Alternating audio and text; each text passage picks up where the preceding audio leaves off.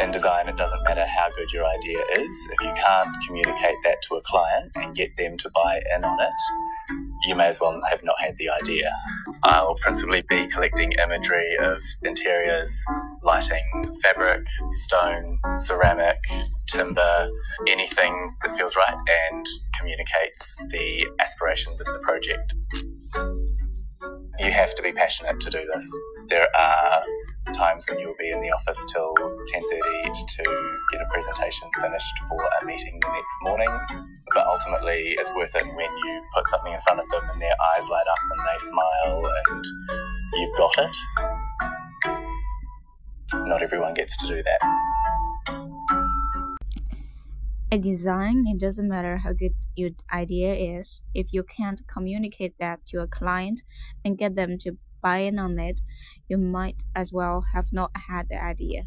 在设计中，你的创意有多好并不重要，因为你如果不能和客户沟通并让他们同意你的想法，你可能相当于没有创意一样。I will principally be collecting imagery of interiors I will principally be collecting imagery of interiors. 我主要收集脑海中的图像，imagery imagery of interiors, lighting, fabric, stone, ceramic, timber, anything that feels right and communicates the aspirations of the project。主要收集脑海中的图像，有需要设计的室内空间 interiors，室内空间 lighting 灯光。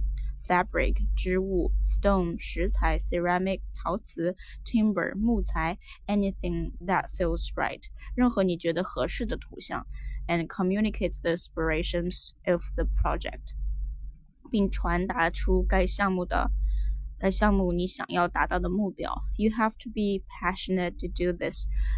There are times when you will be in the office till 10:30 to get presentation finished for a meeting the next morning. But ultimately, it's worth it when you put something in front of them and their eyes light up. 他们的眼睛放光，their eyes light up and they smile and you've got it.